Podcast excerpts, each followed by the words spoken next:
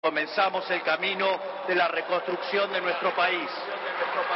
Los argentinos, de manera contundente, han expresado una voluntad de cambio que ya no tiene retorno. No hay vuelta atrás. Hoy enterramos décadas de fracaso, peleas intestinas y disputas sin sentido. Peleas que lo único que han logrado es destruir nuestro querido país y dejarnos en la ruina. Hoy comienza una nueva era en Argentina, una era de paz y prosperidad, una era de crecimiento y desarrollo, una era de libertad y progreso. Esas son las palabras fundacionales de esta nueva Argentina. Pablo Romá es consultor político, director de Circuitos Consultora y está del otro lado. ¿Cómo estás, Pablo? Horacio y toda la mesa y vamos, te saluda.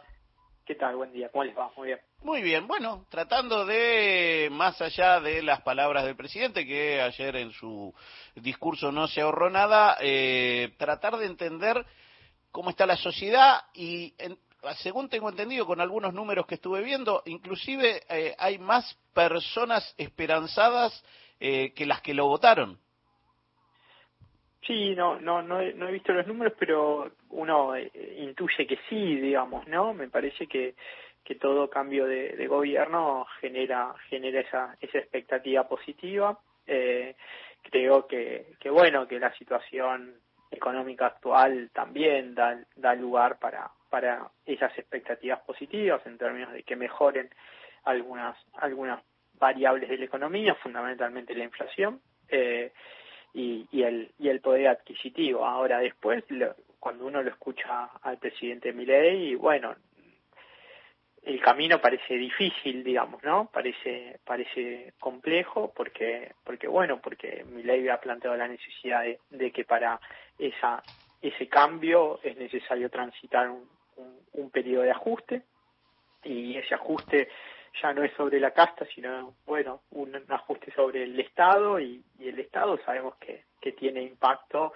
eh, en muchas eh, en muchas áreas o en muchas instancias de la vida eh, política, económica, social y, y, bueno, y creo que esta idea de que, de que el Estado deje de, de intervenir para, para darle lugar a la libertad, bueno, pareciera medio complejo porque, porque también sabemos que, que, si el Estado no, no equilibra fundamentalmente en términos de ingresos, las asimetrías pueden ser muy grandes y eso implica una, una apropiación regresiva al ingreso, como ya viene sucediendo, pero, pero bueno, es posible que eso se, se, amplíe. Ahora, después habrá que ver cuánto dura ese periodo y, y, y si es posible recomponer, reconstruir. Yo creo que, que el discurso de ayer de, de Milei, bueno, tuvo un un componente medio apocalíptico respecto de, ciertas cifras que, que quizás, bueno, no sé si, si son tan representativas de la situación actual y después un, un componente más de, bueno, de, de la idea de la refundación, ¿no? Y, bueno, son expectativas, hay que ver qué, qué es lo que pasa, todavía no, se anunciaron las medidas económicas y, y es lógico que, mucha gente tenga, tenga expectativas, ¿no? En ese sentido, Pablo, te, te, hago esta consulta que es un poco cómo se construyó esta base de capital político que tiene hoy Javier Milei con una sociedad que por lo menos quienes se movilizaron y que siempre son los que más acompañan un gobierno, ayer frente al ajuste eh, planteaban esta idea de que mm, vivar y, y, decir motosierra. Esto tiene mucho que ver con eh, los años eh, previos. Hoy una, un pibe de 20 años tiene en su lomo casi la mitad de su vida eh, de crisis económica, ¿no? Sí, yo creo que de todas maneras no es solamente los jóvenes, sino también distintos sectores de la sociedad. Creo que ha logrado plantear una, bueno, una cuestión que es más transversal. Creo que, que es una salida a la crisis. En la campaña decíamos que había dos salidas, dos salidas contrapuestas, la de Sergio Massa y la de, y la de Javier Milei. Creo que, que Javier Milei logró captar un poco en términos discursivos ese, ese clima de, de la crisis, sobre todo la, la perspectiva individual, digamos, ¿no? La salida individual, porque también entiendo que mucha gente, mm, bueno, vive esa situación, es decir, tiene que, se siente que está sola, que se siente que, que tiene que salir todos los días a, a competir a, frente a, a la idea de, bueno, esto, ¿no? De, de, que sectores más vinculados a, a lo público no, no tienen esa necesidad y la idea de ese cambio me parece que, que ley la, la logró captar bien. Ahora, después es cierto que, que, eso necesita, bueno, e, encontrar canales de, de mejora de la situación. Me parece que mi ley planteó, lo plantea como en una segunda etapa después de, de, un sufrimiento y creo que mucha gente entiende que ese sufrimiento, bueno, es necesario. Después, desde ya, habrá que ver cuánto dura, cuánto, cuánto apoyo tiene. Yo creo que ahí hay que, hay que mirar algunas cuestiones. Mi ley tiene una base electoral del 56%, en el cual también formó parte el electorado de, de Patricia Bullrich, y una base social más cercana al 30, digamos, ¿no? que es lo que sacó en, en paso y en general. Y, y creo que el gran desafío es, pasar de, de, ese apoyo electoral a un apoyo político y social. Hoy hay expectativas, pero bueno, creo que también mucha gente está, está mirando, hay que ver qué pasa. Creo que hay algunas cuestiones que, que, se, que se plantean que quizás uno las, las analiza, las mira respecto a, los, a otros momentos históricos o a otras situaciones que, que han pasado, pero pero bueno, digo, me refiero a, la idea de la esta inflación, me a la idea de la, del freno a la actividad económica, eh, ¿no? Pensemos que la salida de la pandemia, donde sí hubo una, una retracción muy importante de la actividad económica, sí salió a través fundamentalmente del impulso de la obra pública. Bueno, mi ley opina que, que no, que eso que el Estado no tiene que, fomentar eso, que, que eso corresponde al sector privado, que eso, bueno, no hay no hay plata para para eso. Y, y bueno y hay un sector de la sociedad que entiende que, que ese es el camino no después habrá que ver qué, qué nivel de acompañamiento tiene respecto a lo que a lo que eso puede llegar a implicar, pero también es una conjetura de, mi parte, digamos. Sí, ahora empieza el carreteo y empieza esta cuestión de, eh, digamos, en, eh, por lo que uno aprecia en un 55% del electorado, con distintos matices, el cambio era lo que, lo que estaban planteando. Y es cierto que ha permeado muchísimo. El ajuste antes era una palabra que no preferían usar quienes lo tenían que realizar y que hoy se, se pone en primera plana. Eh, te, invito a escuchar justamente la parte en la cual el ministro, el ministro, el presidente de la Nación habla del ajuste.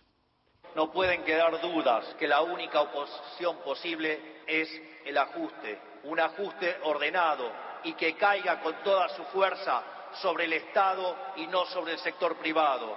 No hay alternativa al shock. Naturalmente eso impactará de modo negativo sobre el nivel de actividad, el empleo, los salarios reales, la cantidad de pobres e indigentes. Habrá esta inflación, es cierto, pero no es algo muy distinto a lo que ha pasado en los últimos 12 años. Recordemos que en los últimos 12 años el PBI per cápita ha caído 15% en un contexto donde acumulamos 5.000% de inflación. Por lo tanto, hace más de una década que vivimos en esta inflación. Por lo tanto, este es el último mal trago para comenzar la reconstrucción de Argentina. La palabra en la, en la plaza del presidente Javier Milei. Pablo Román es consultor político, director de Circuitos Consultores, y justamente hablábamos de estas, de estas palabras y de la base electoral del presidente para llevar adelante esto sin ahorrarse ningún eufemismo, ¿no? Acá, digo, nadie puede decir que lo que está planteando Javier Milei es muy ajeno a lo que planteó en su campaña y para lo que se lo votó, con lo cual hay una validación para avanzar en este ajuste, ¿no? Y pareciera que sí, digamos, ¿no? Mi ley en ese sentido no nadie nadie puede decir que, que, es confuso, digamos, ¿no? Es bien claro, eh, caída de la actividad, eh, caída en términos del, del, de los ingresos reales o del salario real. Eh, yo digo, cuando uno mira la caída de la actividad, piensa, por ejemplo, en esto, digamos, lo que sucedió con, con el gobierno de Macri, quizás, ¿no? Esto de secar la plaza, ¿no? que, que, era el término que se utilizaba, donde, bueno, no sé, 14.000 pymes cerraron, las persianas bajas en, en la avenida Santa Fe, en la avenida Belgrano en la ciudad de Buenos Aires. Digo, una situación un poquito más compleja de la que está hoy, porque si bien hoy el Estado bueno, el problema de la emisión, el problema del déficit, pero, pero había una intervención del Estado en términos de cierto equilibrio de los ingresos. Uno ve que en los últimos fines de semana largo ha habido récord de, de bueno, récord turístico, los, los negocios eh, vendiendo, los restaurantes, bueno, digamos, me parece que ahí hay una cuestión técnica y después una cuestión real de, de, lo que significa, digamos, la magnitud de ese proceso, ¿no? De la magnitud de esa recesión o de esa estanflación.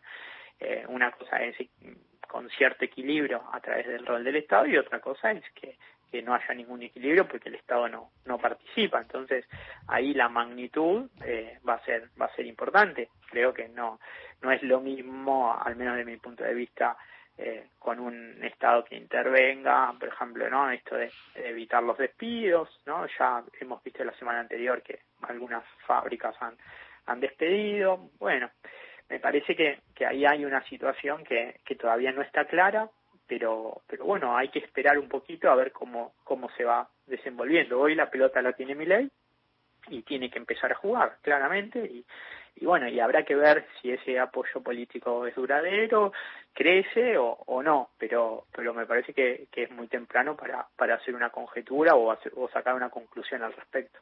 Hablaremos cuando hayan pasado algunos días y sin duda alguna la consultora de circuitos, circuitos consultora de Pablo Romá, tenga algunas precisiones más. Gracias por este rato con Radio Nacional, Pablo. Gracias a ustedes, un abrazo. Ahí estaba. Bueno, algunos apuntes alrededor de todo esto. En un ratito vamos a repasar cómo quedan los ministerios, que es algo que ya se eh, conoció porque se hizo mediante DNU y cómo se plantean algunas otras cuestiones. De acá hasta las 12, ahora, noticias en Radio Nacional.